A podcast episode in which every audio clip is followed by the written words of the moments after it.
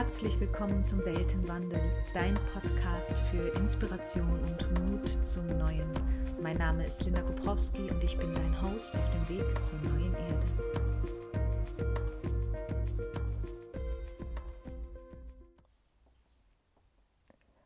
Einen wunderschönen guten Tag. Ich melde mich aus dem hohen Norden Deutschlands ich hatte ja den sehr starken Impuls, ein wenig mehr über Wurzeln zu sprechen, beziehungsweise zu teilen, was sich bei mir so gezeigt hat, in der letzten Woche besonders.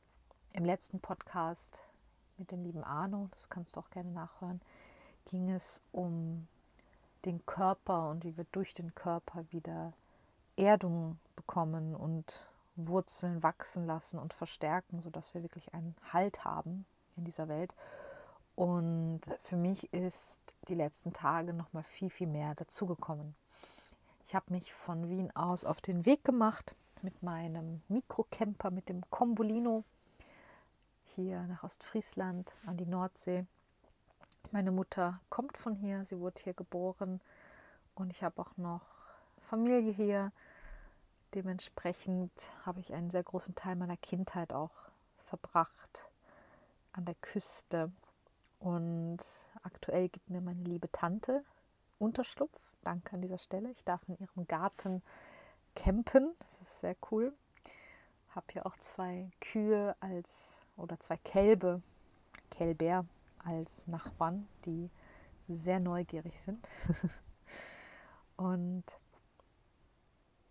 ja, also äh, quasi die Wurzeln mütterlicherseits liegen hier in Norddeutschland, in Ostfriesland für mich. Warum ist das wichtig? Ähm, ich bin hergefahren und ich merke, dass ich die gesamte Landschaft sehr anders wahrnehme als noch all die Jahre vorher. Ähm, natürlich nicht mehr so wie als Kind, das schon länger nicht mehr. Aber ähm, ich hatte auf einmal wirklich konnte ich erkennen, dass ein Teil von mir hier ist und hier verwurzelt ist vor allem.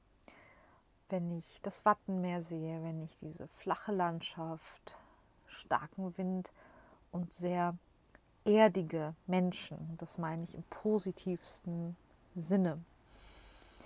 Ähm, hier geht es noch sehr viel um Landwirtschaft, um Bauern. Es sind sehr viele Bauernhöfe noch auch im Betrieb und ähm, das bringt, führt natürlich zu einem sehr geerdeten Leben und auch geerdeten Miteinander. Also ich nehme vieles anders wahr. Mm, und im Sommer ist es ja auch eher frisch. Es braucht fast immer eine Strickjacke. Besonders jetzt bin ich aus Wien eigentlich aus den Tropen weggefahren. Es war sehr heiß und sehr ähm, feucht, die Luft. Dementsprechend konnte ich erstmal diese Abkühlung extrem genießen, anstatt sie als störend zu empfinden. Da geht es immer um Erwartungshaltung. Ne? Und aktuell kann ich dieses Durchpusten ganz gut genießen. Mein Körper verlangt nach sehr viel Schlaf und ich hatte mir eigentlich vorgenommen, ah, ich werde jeden Tag ein bisschen arbeiten. auch da zu erkennen, dass einfach gerade andere Dinge dran sind, dass mich andere Dinge rufen, äh, längere, tiefere Gespräche mit und über meine Familie und auch mal andere Fragen über die eigene Herkunft zu stellen. Eben über den Ort, an dem meine Mutter aufgewachsen ist mit ihren Geschwistern und der eben auch mein Großwerden sehr, sehr geprägt hat. Und ja, ich ging mit meiner Mutter und ihrer Schwester, also meiner Tante, durchs Dorf. Und es ist fast tot. Also es ist eher ausgestorben, aber es ist wunderschön. Also es ist wirklich eine ähm, historische Altstadt. Es ist ein Dorf, also es ist keine Altstadt, aber es sind historische Gebäude. Es hat was ganz Feines, Hübsches und ähm, ab und an gibt es mutige Menschen, die ähm, ganz liebevolle Läden errichtet haben, Teestuben eingerichtet. Und ich lese durch, das ist doch eigentlich prädestiniert für kreatives Schaffen, für Künstler, für Touristen. Und warum schafft es dieses Dorf nicht ins Leben zurück? Warum stirbt es irgendwie ab? Ähm, wir stehen dann zum Beispiel in diesem Hof von dem Wasserschloss Dornum, früher Norderburg. Irrsinnig schönes Gebäude, irrsinnig schöner Platz. Ich weiß, dass es eine Realschule ist mittlerweile. Auch meine Mutter und ihre Geschwister sind dort zur Schule gegangen. Und ganz auf einmal, also ganz unerwartet, sage ich mal, kommt bei mir so der Impuls, mal nachzulesen, was eigentlich die Geschichte dieses Schlosses ist. Kam mir noch nie, all die Jahre nicht, ganz spannenderweise. Aber ich stehe da so und denke, ah, ich lese mir mal die Tafel durch, die da steht. Diese Informationstafeln, wo immer ein paar Sätze zur Geschichte des Ortes stehen. Und dann fällt mir halt auf, dass ein paar Daten dort stehen, Anekdoten und dann eine 250-jährige Lücke bis 1950. Und ähm, ich so, hm, was, was war denn in dieser Lücke? Ja. Und der Impuls, da genauer hinzusehen, war wahnsinnig stark. Und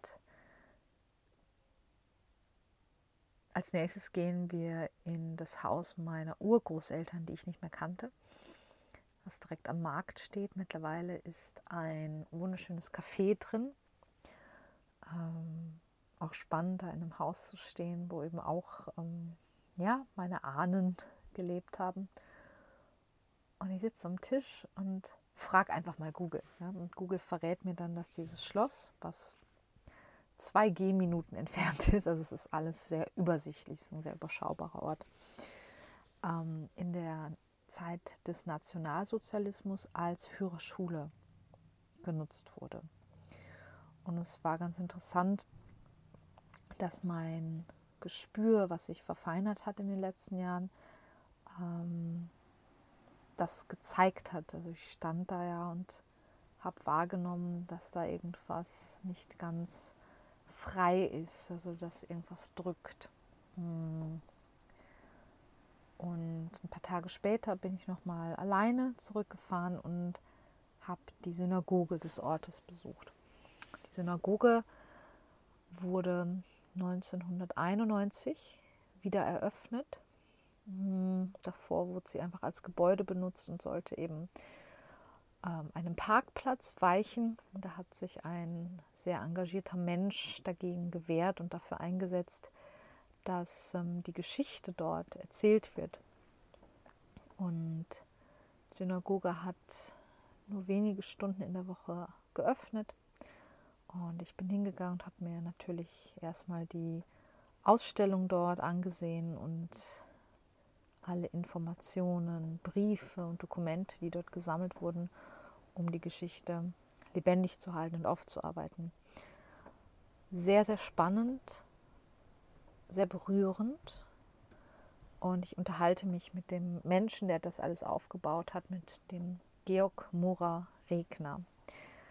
Er hat sehr viele Bücher auch geschrieben, die ein wenig aufgestoßen haben, so wie auch das Projekt der Synagoge bei vielen aufgestoßen hat. Und ich habe ihm einfach mal erzählt, warum, also was mich dorthin geführt hat, warum ich jetzt den Impuls hatte, da mal ein bisschen mehr nachzufragen und genauer hinzusehen, weil ich einfach meine Wurzeln verstehen möchte. Mm. Und dieser Mann ist wie ein lebendes Lexikon. Also es ist sehr, sehr spannend. Er hat so viel Wissen in sich gespeichert und ist auch mehr als bereit, das zu teilen. Er kennt auch meine Familie, er kannte meinen Großvater, auch Urgroßvater, sagt ihm was, auch wenn er ihn nicht mehr persönlich kannte. Und er hat eben das, die Geschichte der Juden in Dornum, in diesem Dorf, erzählt. Und er sagt, das war nicht so einfach. Also viele Menschen haben versucht, ihn aufzuhalten, Steine in den Weg zu legen, bis hin zu wirklich ähm, ganz klaren Drohungen. Und dann habe ich ihn gefragt, was er was seiner Meinung nach der Grund ist. So ist der Grund, dass Menschen ihre Ahnen schützen möchten, dass sie einen guten Namen bewahren wollen. Und dann sagt er, ja, er hat das Gefühl, die Menschen nehmen das persönlich. Ähm, ohne jetzt dazu sehr ins Detail zu gehen, was wer wann gemacht hat. Und ähm, es ist einfach ganz klar, er sagt, dieser Ort hat den Nationalsozialismus umarmt, also ganz offene Arme und hat diese Schule eben bereitgestellt und hat dieses Gebäude ähm, sehr bereitwillig übergeben, um dort den Nachwuchs des Nationalsozialismus auszubilden. Ähm, und was mir dann so bewusst geworden ist, dass diese Orte natürlich überall immer noch diese Energien mit sich tragen, wenn sie nicht gereinigt wurden oder wenn es nicht anerkannt wurde. Also allein der Wille, eine dunkle Geschichte anzuerkennen, kann schon dafür sorgen, dass wir sie transformieren. Und ähm, er sagt auch, also Georg Murer-Regner sagt, es geht nicht darum, ähm, Menschen zur Rechenschaft zu ziehen, um Rache oder um Schuld. Er sagt, es geht um Ehrlichkeit, um Wahrheit. Er sagt, ich bin der Wahrheit verpflichtet. keiner Familie, keiner Religion, ich bin der Wahrheit verpflichtet. Und manche können sie annehmen und für manche kommt es einer Beleidigung gleich. Und das hat natürlich damit zu tun, wie weit wir bereit sind, auf uns zu schauen und auch auf unsere Geschichte zu schauen. Gerade in diesen kleineren Orten ähm, ist das sehr, sehr klar und sehr sichtbar. Das heißt, unsere Aufgabe liegt eigentlich darin, tiefer zu schauen. Wenn ich von Wurzeln rede, rede ich nicht davon, die Vergangenheit aufzuwühlen oder wiederzugeben. Die Wurzeln zu kennen, die eigenen Wurzeln zu kennen, bedeutet, dass ich gesund weiter wachsen kann. Es bedeutet nicht mehr und nicht weniger, als dass man realisiert, dass da viel mehr ist, als man uns hat wissen lassen. Wir haben die Pflicht, tiefer zu schauen nicht in der Vergangenheit zu verweilen, sondern Licht drauf zu werfen, um eventuell nicht mehr dienliches, verfaultes zu entfernen, zu transformieren und in etwas Heilendes zu verwandeln, damit wir gesund weiter wachsen können. Und es braucht dazu diesen Mut zur Zerstörung, loszulassen. Das heißt, wenn ich etwas heraushole, was unangenehm ist, dann bricht das auf, was andere mal vergraben wollten, aus welchen Gründen noch immer, das sei ihnen auch gelassen. Irgendwer hat die Aufgabe, es herauszuholen, wie ein Tumor und ein Licht drauf zu werfen, um weitergehen zu können. Ich kann ja nur eigenverantwortlich handeln, wenn ich auch wirklich die Wahrheit weiß und kenne und wissend bin. Denn wenn ich immer noch alte Muster im Fundament habe, unbewusst, dann bin ich gezwungen, Verhaltensweisen meiner Familie zu wiederholen. Es geht nicht darum, irgendwen in ein schlechtes Licht zu rücken. Es geht darum, ehrlich zu sein mit sich, mit anderen und seine Wurzeln einfach zu kennen, um zu wissen, was da noch drin steckt. Neben Liebe, Freude auch durchaus Düsteres. Und wenn ich das weiß und Licht und mich traue, das ins Licht zu rücken, dann, dann werde ich frei. Also diese Wahrheit macht frei. Nicht das Wegdrücken und das nicht wissen wollen und das runterhalten, sondern die Wahrheit gibt wirklich diesen Raum überhaupt eigenverantwortlich und frei handeln zu können. Und für mich hat diese Reise definitiv gestartet und ich habe schon gemerkt, dass es wirklich was mit mir gemacht hat. Wirklich anzuerkennen, dass da noch mehr drin steckt und mich nicht zufrieden zu geben mit, ich sag mal auf gut Deutsch, mit Wischiwaschi-Antworten, sondern ein bisschen zu graben, wenn ich gerade die Kraft habe und wenn ich möchte. Und ich brauche nicht alle Details, ich brauche nicht alle Geschichten, weil es ist fast unmöglich, da ähm, detailgetreu noch Geschichten zu rekonstruieren, wenn damals schon Dinge ähm, versteckt und verwischt wurden. Aber einfach ganz ehrlich mit sich zu sein, dass, ähm, dass einfach Menschen zu Dingen fähig sind und dass sie nicht unbedingt zu schlechten Menschen macht. Wir möchten ja immer gerne glauben, dass ähm, gerade im Nationalsozialismus nur Monster diese Dinge getan haben.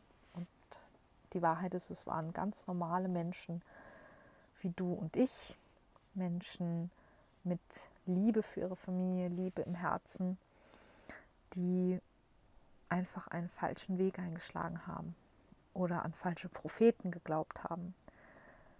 Und wenn wir so ehrlich mit uns sein können, dass wir alle diese Teile haben, dass wir alle zu Dingen fähig sind, die wir vielleicht als schlecht oder böse bewerten würden, dass wir aber diese Anteile in uns haben und dass es immer Gründe gibt, warum wir das tun, dann machen wir uns frei, eben das nicht zu tun, eben die richtige, anständige Entscheidung zu treffen, zu anständigen Menschen zu werden und vor allem zu unmanipulierbaren Menschen zu werden. Denn nur wer manipulierbar ist, kann aus Angst handeln. Und mein Wunsch für mich und für natürlich auch viele andere ist, dass wir unbestechlich werden. Dass nur zählt, was wir im Herzen tragen. Und je mehr ich über mich weiß, je mehr ich über meine Familie weiß, über meine Vergangenheit weiß, je mehr ich über die Geschichte der Menschen weiß, umso freier kann ich werden, wirklich meine eigenen ungetrübten Entscheidungen zu treffen.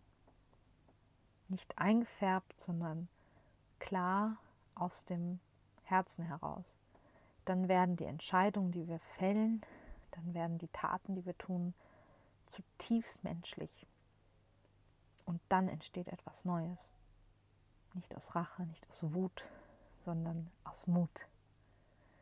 Und deswegen wollte ich das unbedingt teilen, was es für mich heißt, sich mit seiner Vergangenheit und seinen Wurzeln auseinanderzusetzen. Es ist wichtig, dass wir das wissen. Und es ist wichtig, dass wir ehrlich hinsehen, auch undramatisch darauf schauen weil das mit uns natürlich nichts zu tun hat. Und doch hat das alles mit uns zu tun. alles, was jemals von Menschen getan wurde, alles, was jemals Menschen angetan wurde, hat mit uns zu tun. In jedem Augenblick. Ja. Also ich bin sehr dankbar, dass ich hergekommen bin und auch sehr dankbar, dass ich diesen Impuls hatte, dass es ein paar sehr herbstlich anmutende Tage gab, die mir diesen Raum gegeben haben, ja, da einen neuen Weg aufzumachen. Und ich bin gespannt, wo er noch hinführt, wann immer es mich ruft. Lass mich gerne wissen, was, was deine Gedanken dazu sind. Wie gut kennst du deine Wurzeln? Wie gut möchtest du sie kennen? Oder gibt es vielleicht sogar Ecken oder Winkel, wo du Angst hast hinzusehen? Gibt es, gibt es ähm, Momente oder geschichtliche Fakten, die dich wütend machen, traurig machen? Was ist noch da? Was ist nicht geheilt? Was hat noch nicht genug Licht bekommen? um sich zu transformieren. Lass es mich gerne wissen. Ich wünsche dir einen wundervollen Tag und freue mich auf den Austausch. Bis bald. Danke dir von Herzen, dass du dabei bist beim Weltenwandel. Wenn dieser Podcast mit dir resoniert, dann lasse gerne eine 5-Sterne-Bewertung da oder teile die Folgen mit Freunden oder auf deinen Plattformen. Meinen Blog findest du auf meiner Website unter www.lindakoprowski.com. Dort kannst du dich auch für den Newsletter anmelden, um weiter mit auf die Reise zu gehen und um Weltenwandler zu werden. Und natürlich findest du mich auch auf Instagram unter Linda Koprowski. Danke fürs Zuhören und bis bald.